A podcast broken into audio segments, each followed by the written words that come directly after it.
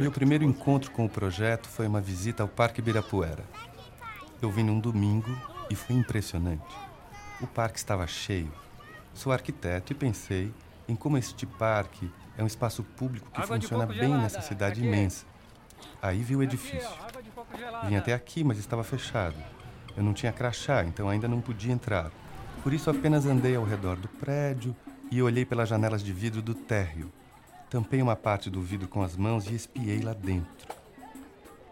Então a minha primeira impressão foi essa grande construção em volta da qual circulei a pé, na qual tentei encontrar uma abertura.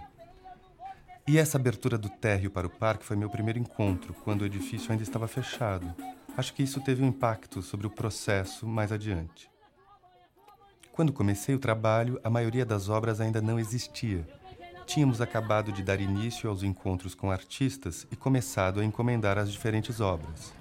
Sendo assim, dei início a um processo que considerou a criação de um campo capaz de receber diferentes tipos de obras, com diferentes exigências e diferentes condições.